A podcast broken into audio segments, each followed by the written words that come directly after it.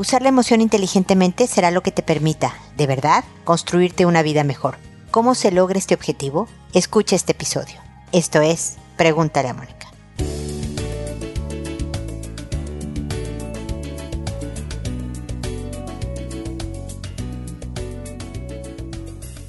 Bienvenidos amigos una vez más a Pregúntale a Mónica. Soy Mónica Bulnes de Lara, feliz de encontrarme con ustedes en este espacio donde el día de hoy vamos a hablar de un tema que a mí me encanta porque creo que la inteligencia emocional es la que de verdad nos permite construirnos una vida mejor, es la inteligencia más importante porque requiere de mucho conocimiento personal y del otro y que es algo que no es estático, no es de que ya llegaste y soy inteligente emocionalmente, sino que hay que seguirlo trabajando, ¿no? Pero, ¿qué es usar la emoción inteligentemente? Porque no quiere decir que tenemos que ser objetivos, fríos, calculadores y demás para irnos construyendo esta buena vida, ¿no? Para decidir algo en mi relación de pareja o en la crianza de mis hijos. Las emociones son fundamentales para sentirnos humanos, para conectar con el otro, para verdaderamente sentir empatía y estar en conexión con las demás personas, que es lo que este humano, ser social que somos, necesita. Usar la emoción inteligentemente se refiere a identificar la emoción. Primero, ¿estoy enojada? ¿Me aburrí? ¿Me hirió? O sea, ¿cuál es mi reacción a qué emoción se debe? Y luego después moderarla cómo se expresa de una manera que yo pueda desahogar lo que estoy sintiendo, pero sin arrasar en alegría o en rabia o en tristeza al otro. ¿Cómo construyo desde esta emoción? Entonces, como ven, no suena nada fácil poderlo hacer y se requiere de mucha práctica y de mucha autoobservación y desde luego autocontrol. No quiere decir que te la pases controlando cada momento. Va a haber ratos en donde no quede de otra más que dejar que la emoción fluya. Pero si generalmente puedes decir, mira, estoy enojada y cuando me enojo es mejor que yo haga esto. Detecto que tú eres el que está enojado, entonces lo mejor creo que es que hagamos esto otro. Detecto que te herí, creo que me heriste y por lo tanto tengo este sentimiento y entonces es fundamental primero la identificación de la emoción para después meter un poco de inteligencia que se refiere a estrategia de cómo expresarás mejor esa emoción. El objetivo es construir, el que construyas esta vida mejor, construyas una mejor relación de pareja y demás. Así que hay que empezar con la autoobservación y cuando una emoción sintamos que nos rebasa, poder detenernos y decir, a ver, ¿cómo se llama esto que estoy sintiendo? Y además, ¿qué pasa cuando lo siento? Me duele el estómago, me, pongo chinita, la piel se pone como chinita de gallina o, o me duele la cabeza, etcétera. Todo depende de cada uno de nosotros porque la inteligencia emocional es algo absolutamente personalizado y sí, empieza con la autoobservación propia y de los demás que espero que empecemos a trabajar desde ya, si no es que ya lo estábamos haciendo desde antes, por supuesto. Ese es el comentario inicial que yo quería hacerles el día de hoy. Espero que les sea útil. También saben que me pueden mandar consultas, dudas, comentarios sobre este y otros temas de mi especialidad en www.preguntaleamónica.com en el botón de envíame tu pregunta. Ahí recibo todas. Y estoy en redes sociales para, con frases, con videos, con cosas y con lo que podemos comentar también desde cada una de las plataformas sobre los temas que nos permiten construirnos una vida mejor. Finalmente, los invito a dejar algún comentario en la plataforma donde estás escuchando este podcast sobre el episodio porque sus comentarios ayudan a hacer más público el podcast y, lo que busco en mi trabajo es transmitir un mensaje, un mensaje que tal vez a alguien le pueda servir para estar mejor. Así que también con su ayuda, que no tiene ningún costo que ustedes hagan este comentario en la plataforma, estás ayudando a alguien a recibir un mensaje que tal vez le ayude. Entonces, entre todos construimos esta comunidad que eso, estar más tranquilos, estar más felices y demás. Así que bueno, ahora me dispongo a responder sus consultas, que como saben lo hago por orden de llegada, que a todo mundo le cambio el nombre para conservar su anonimato que una vez que he respondido a las consultas y el episodio se publica en la página, le escribo a los que me consultaron un correo y les digo el número del episodio, el título del episodio, el nombre que les inventé y agrego el enlace del episodio para que directamente puedan irse a escucharlo y ver qué fue lo que les dije, ¿no? Lo hago de esta manera por audio, por podcast y no les escribo de regreso un correo comentando su consulta porque me escuchan más gentes de las que me escriben y algo que diga le puede aplicar en la vida de otra persona más y así como les decía al principio multiplicamos la ayuda a quienes nos oigan. Siempre contesto, me puedo llegar a tardar hasta un par de semanas en responder, pero siempre les respondo, así que esperen mi respuesta, mis comentarios, porque quisiera ser de ayuda en lo que están pasando en un momento dado. Y bueno, el día de hoy empezamos con Donatila que me dice, hola Mónica, muy buen día. Mucho tiempo estuve fuera de Instagram, muy absorbente. Espero estén muy bien junto a tus seres queridos. Mónica, referente a la ansiedad o angustia, no sé cuál es la diferencia. Tengo las dos. Llevo dos días sin dormir y tomo pastillas y más pastillas y el estrés parece que se apodera. En mi caso, ya con 65 años, yo, mi marido de 70, hija mayor de 40 vive con nosotros, segunda hija de 39 casada, independiente y el menor de 25 estuvo 5 años en Estados Unidos, llegó hace 6 meses la convivencia entre nuestra hija mayor y él se hace desagradable. Nos complica la convivencia familiar. Ella hace dos semanas salió de vacaciones y la casa tranquila. Mi hijo está trabajando y le nació pagar una persona que me ayude. Es desordenado, sí, mi hija también. Ella compra cosas para comer y las deja en el refri y muebles. Mi hijo saca sin preguntar de quién es. Ella se enfurece. Si mi hijo hace reuniones con sus amigos, le pregunta a ella si le molesta. Ella no recuerda que cuando estaba en la U, todos los jueves hacía lo mismo y mi hijo estaba en el colegio y nosotros trabajando y le aceptábamos. ¿Por qué será que los hijos se,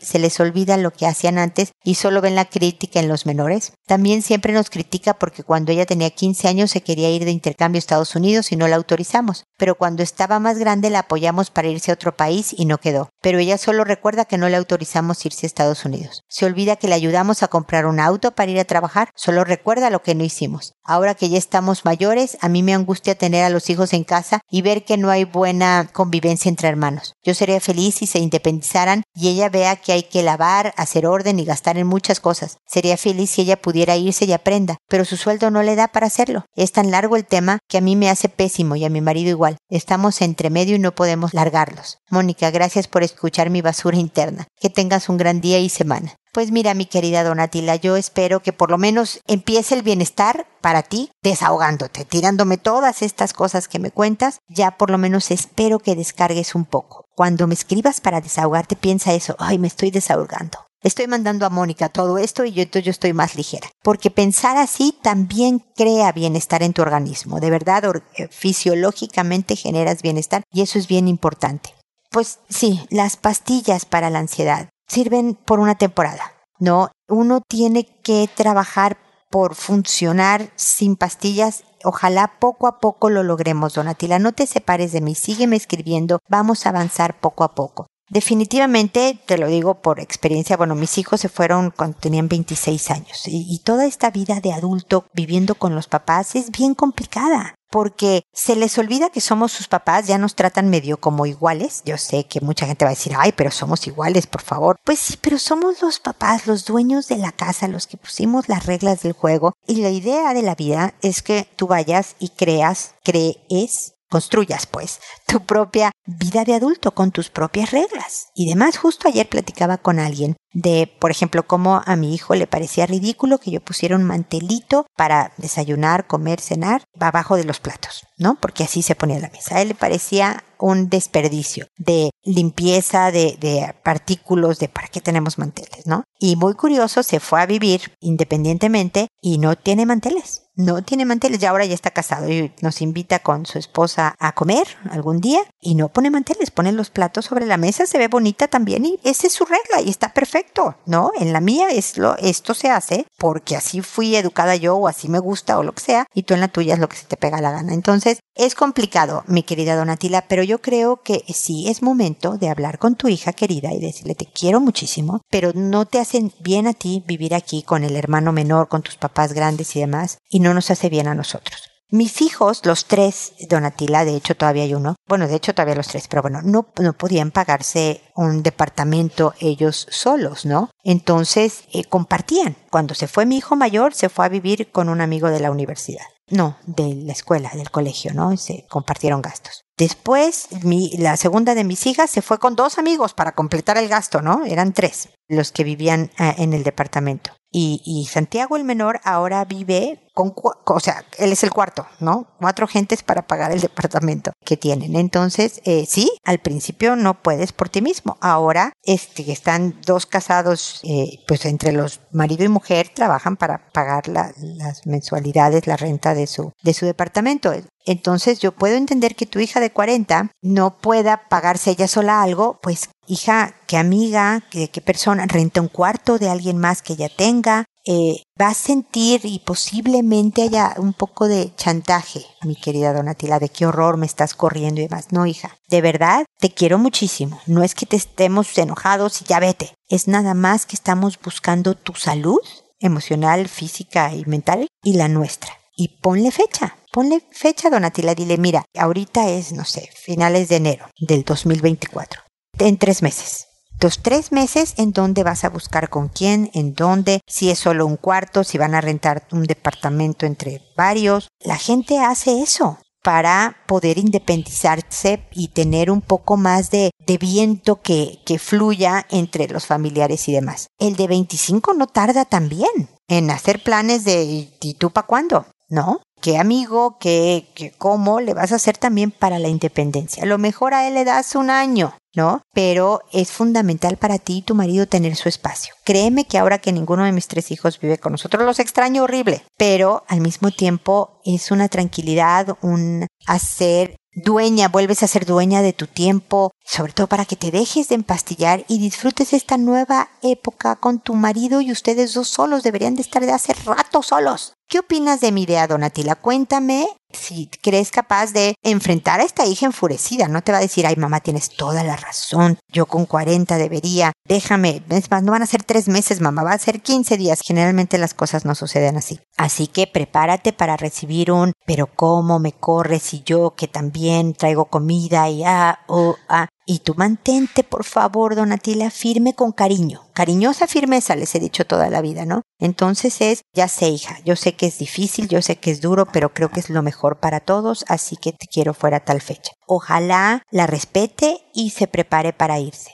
ayúdale en la medida que, quieras. Míramente, corre la voz de que estás buscando, no sé, un cuarto, un algo para tu hija, bla, bla, bla, y siempre con cariño. Cuando mis hijos se fueron, llegaba yo a su departamento con a lo mejor un jueguito de seis vasos. Al, al mayor le preparé su ensalada de atún, que era como su platillo preferido el día de la mudanza para que tuviera que comer ese día que sea una ceremonia de despedida alegre, me explicó, no conflictiva. Te vas, mira, este es el regalito que te tenemos de despedida, qué padre, vente a comer con nosotros una vez por semana, felices de vernos, bla, bla, bla.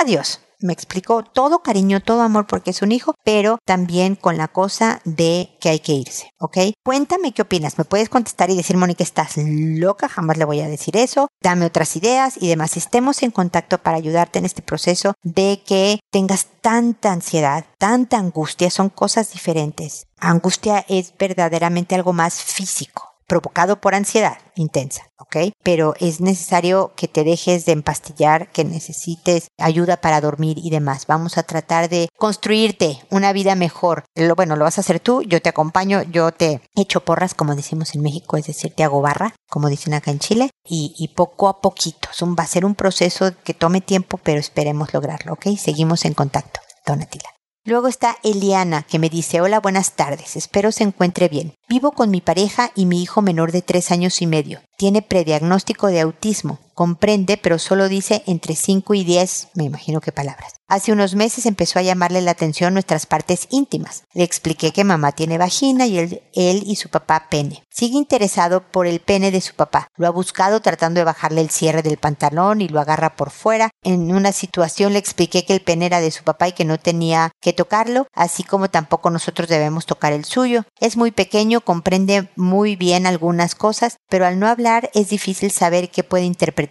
Se lo expliqué de forma amorosa y luego señaló el pene de su papá y dijo no. Su papá lo ignora cuando lo hace delante de mí. Dice que no sabe qué decirle, que ha tratado de explicarle en privado cuando le pregunta en el baño y que no le explique tanto porque no entiende, ya que es un proceso de nuestro hijo y va a pasar. El tema es que hace dos semanas se baja el pantalón, se aprieta la cola con la mano, también el pene con fuerza y dice papá. Le pregunto qué hace el papá y repite lo mismo, aparte de tomarse el cuello con sus manos. Le he preguntado a su padre y me dice que no ha sido brusco al lavarlo ni cambiarlo, que lo ayuda a limpiarse y trata de enseñarle. Hace un tiempo su papá se estaba duchando. Nuestro hijo entró y él lo salpicó con agua jugando. Hasta hoy, cada vez que su papá se baña, se toca el ojito y dice, papá, agua. Me viene a buscar para que lo acompañe al baño e insiste en que su papá le mojó la cara. Es decir, lo anterior es un ejemplo de historias fijas sobre situaciones que ha vivido, la, repite constantemente. Son su tema de conversación, aunque aún no habla, intenta comunicarse. No entiendo lo que quiere contarme. Antes también dormía algunas veces con su papá y ahora me busca a mí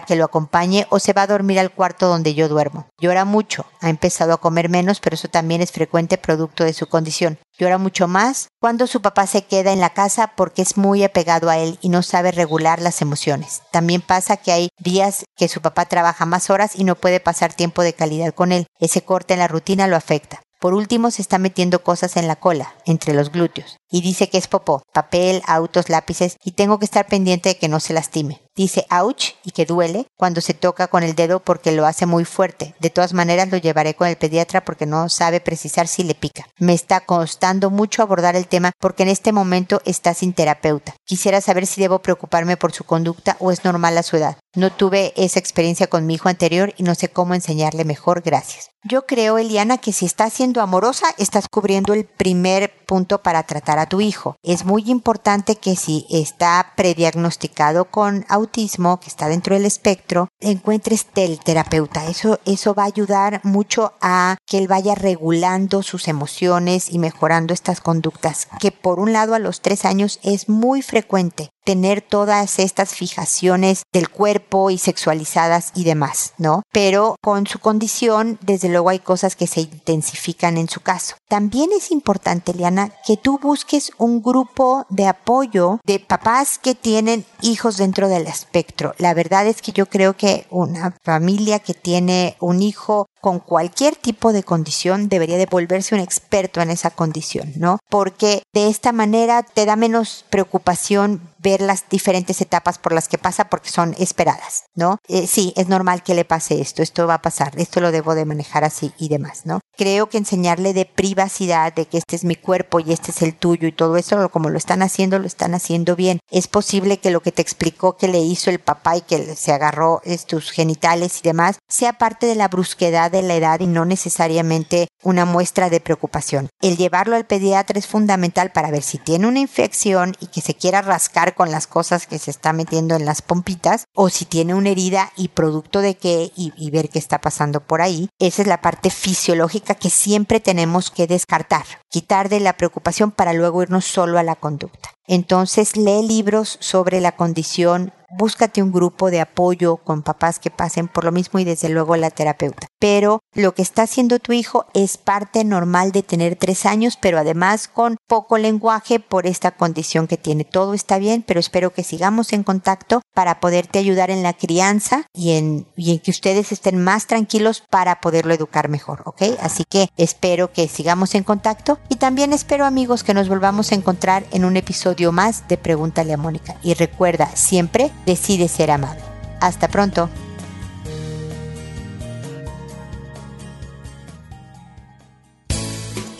¿Problemas en tus relaciones? No te preocupes, manda tu caso, juntos encontraremos la solución. www.preguntaleamónica.com Recuerda que tu familia es lo más importante.